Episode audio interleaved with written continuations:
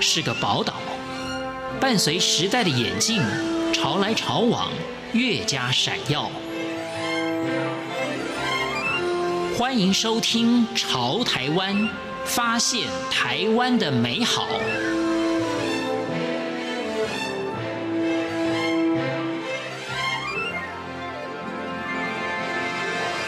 听众朋友您好，欢迎您收听《潮台湾》，我是文心。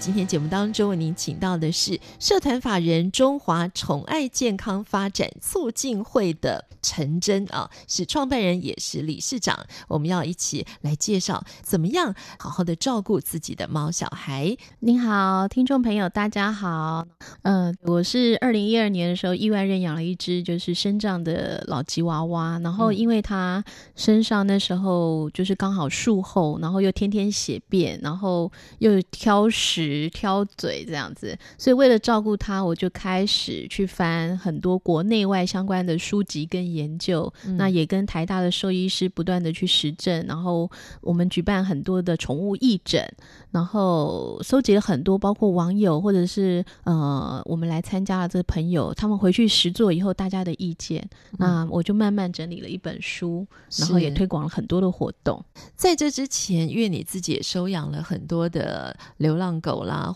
其他的一些宠物嘛，是、哦、真的就是在领养认养了这个旺旺这只吉娃娃之后，才开始想，哎，我应该为它做点事，我应该为其他的猫小孩做点事。呃，怎么说呢？我只能说，就是，嗯、呃，旺旺这个小孩子很特别，因为他三条腿嘛，车祸三条腿，嗯嗯嗯，然后最后眼睛也摘除掉一只，是只剩一只眼睛，所以有点像虎克船长。可是你从他身上，你看到很旺盛的生命力。那每一次的这个术后，尤其我要陪伴着他去做手术，那因为其实吉娃娃因为身体很小，又是老狗，其实每一次的麻醉，它的风险都很高。所以他每一次进手术间，对我来讲，那个都是心里面很大的煎熬。尤其像那时候在做眼睛手术的时候，术后我们每两小时就要点眼药水，然后有三瓶眼药水，每一瓶眼药水中间要隔五分钟。啊、那你一天二十四小时，幸好我是在家里工作，要不然真的我没办法那时候去照顾他。所以那时候每次手术完接他回家，我在开车回来路上都是大哭。因为都觉得说怎么这么难熬啊，嗯、而且这个医药费又很庞大。是，其实那时候是在我人生最低潮的时候。嗯、那我从来没有想到我自己可能穷到连下个月的房租都不知道在哪里，结果却意外因为对一句话，然后认养了他，然后还包括我医药费的一些问题，也是因为他。我为了想要省钱，所以误打误撞。然后因为那时候家里三只狗嘛，那都是每天把屎把尿，嗯、所以卫生纸用的很凶。所以我是为了想要省钱，我想说，那要不然来揪大家，要不然一起来省这个钱来买卫生纸。嗯、所以我就直接找上舒洁的这个老代工厂，嗯、他问我能够吃多少量，因为我我就不知道啊，我纯粹只是为了想省钱，而且他们从来没有出给直接顾客过。嗯那也没想到，我一个礼拜就揪了破千箱，所以有很多的医药费都是在那个时候，嗯、就是我用同理心，就是为了想要帮大家省钱，我自己也要省钱，嗯、才让我度过了这个难关。看似好像是我在照顾他，其实是他也在照顾我，嗯、所以那时候的感触很深，也才有了这样的缘分，开启了我后面的所有的这些事情。我觉得毛小孩、宠物是家人。如果是家人，他不应该呃让你成为一种选择的这种方式。就是当你在贫困，或者是你可能现在怀孕生小孩，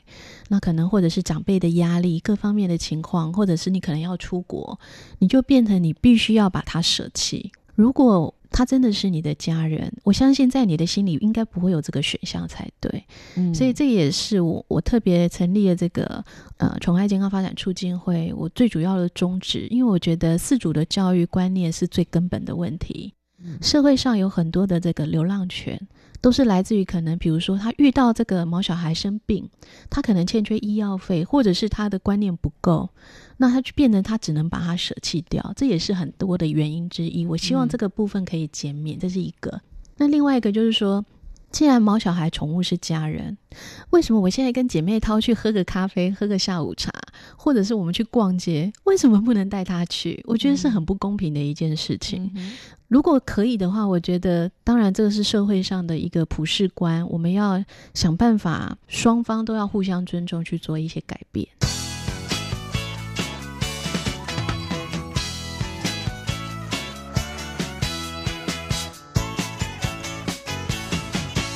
但是我觉得现在很多相关的这个社团啊，或者是透过网络啊，也大家都会分享相关的讯息，例如说哪里有一只流浪犬需要领养啊等等，也都是透过网络来彼此分享嘛。是，所以在这个线上的这个宠物保健杂志，呃，你们分享的大概主要的内容是什么？每一天大家就说，哎，我怎么样来照顾我们家的狗狗啊，或者是我任何健康的问题呀、啊，也都会跟你咨询吗？哎，会。嗯其实我感谢很多的网。朋友，因为他们总是把我当兽医师在问，嗯、变得我一定要去很多事情要跟兽医师要去询问，要去求证，要去找答案。然后，呃，目前来讲，我宠爱健康志我们在线上目前其实呃整个规划里面，我们只有三个主题，一个就是在谈就是全方位照护哈，因为我们讲其实毛小孩他跟我们人一样，也会有体质的分别，而且毛小孩狗狗来讲，它是我们人的。年龄大概是两到六岁，所以他们也是会有喜怒哀乐，嗯、对不对？所以他也会有分离焦虑症，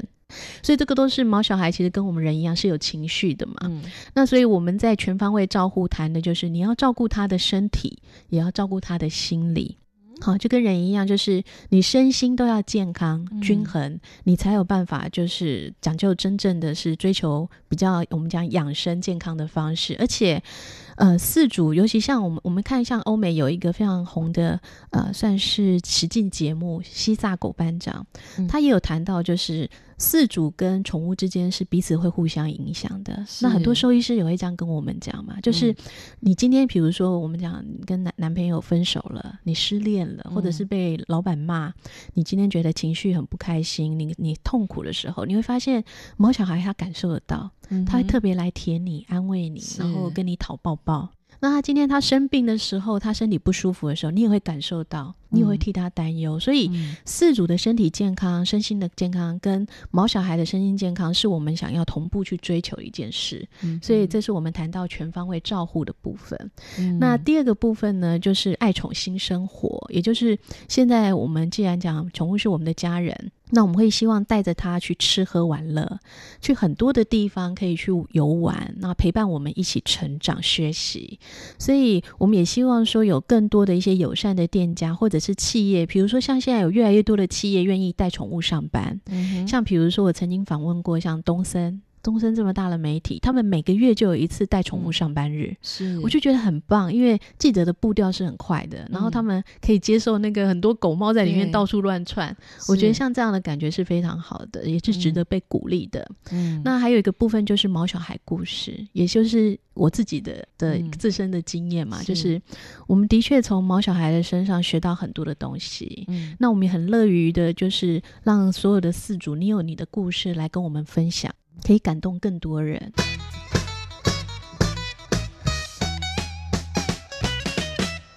不过，我们提到在这个宠爱健康志啊当中，那个陈真刚刚提到说，我们现在呢也会训练大家啊来进行这个全方位的职能证照的培训啊。所以现在在台湾也有这个社区宠物保姆全方位的职能证照培训哦，是。这个是我觉得是呃，也算是现代的一个趋势跟流行。那不管是在欧美，或者是比如说像日本，包括像我们台湾，有越来越多的我们讲呃，我们讲毛小孩的家长们，嗯，他们会希望就是说，尤其是我们刚刚提到，就是如果你家的毛小孩是有特殊需求，比如说他可能曾经生过病，或者是他是老狗、老猫，或者是他呃有一些特殊的一些疾病，比如说癫痫，他不知道怎么处理，你送去外面给美容师。你就不放心，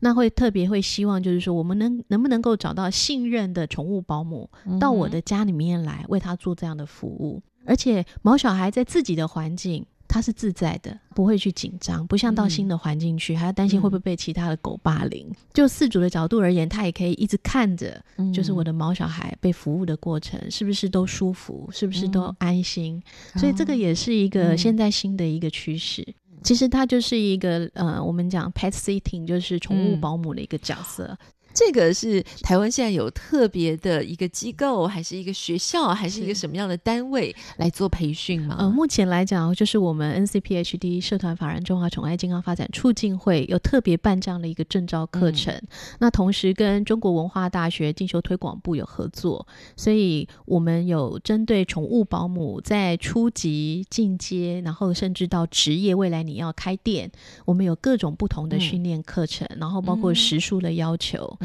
那宠物保姆在目前台湾或者是欧美，它大部分还是停留在就是只有到你家去帮他做美容跟遛狗。那我觉得其实你已经到了家里面了，这些服务其实不太够，而且你会反而又回归到所谓的。传统产业的这种竞争，那我们会比较希望是，你既然要到人家家里，你必须也要了解全方位，包括我到你家，就像我们讲人的月嫂，我到你家，比如说他有什么样的体质症状，那现在刚好是秋天或者是冬天，我可以帮他特别做什么样的调养，或者是鲜食的制作。那他有什么？比如说喜欢抬腿尿尿啦，到处乱叫啦，嗯、那有什么样的行为问题？我们可以告诉你，你可以怎么样去解决，嗯、跟你分享。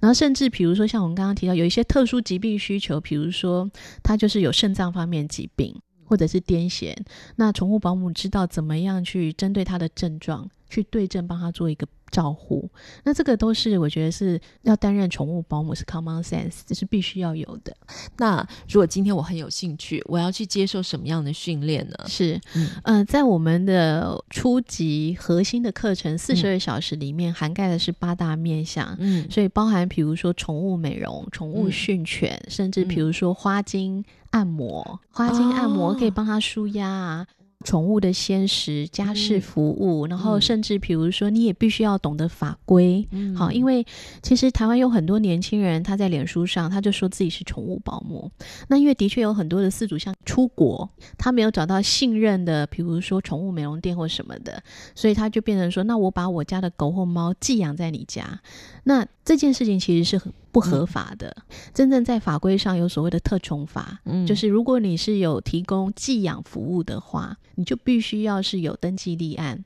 你的店里面至少每一只狗的活动空间要多大，在法规上它是有特别要求的，嗯哼，那所以我觉得如果你要从事宠物业相关的各项工作，基本的法规 know how 你一定要能够知道。嗯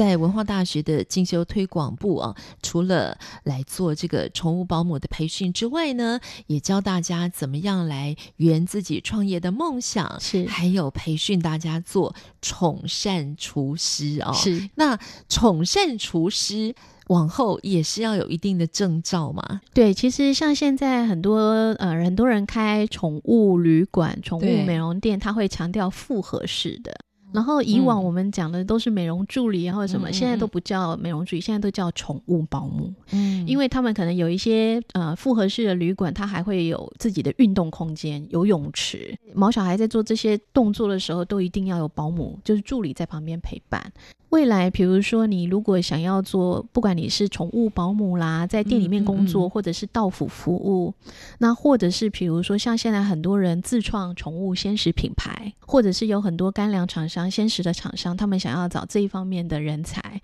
那你都可以透过在上宠善厨师的课程，告诉你，不管是从西医的角度，营养学六大营养学，嗯、到中医的我们常见的七大体质，到自然疗法，像现在有。有很多，比如说我们可以运用一些天然的草药、香草，怎么去入烹调，或者是去入它的我们讲饮料的部分。嗯嗯、那这些东西你要有一个我们讲完整的观念跟做法，你知道怎么做？因为有些东西是理论，你如果不知道怎么做，你只会讲，啊，你不会做，你就不知道说我怎么样什么食材搭配起来会比较好吃。那这个都是一些技巧跟学问。那我们就希望你可以透过比较完整的课程可以接受这样的训练然后阶段式的我们会引导你成长。谢谢听众朋友您的收听。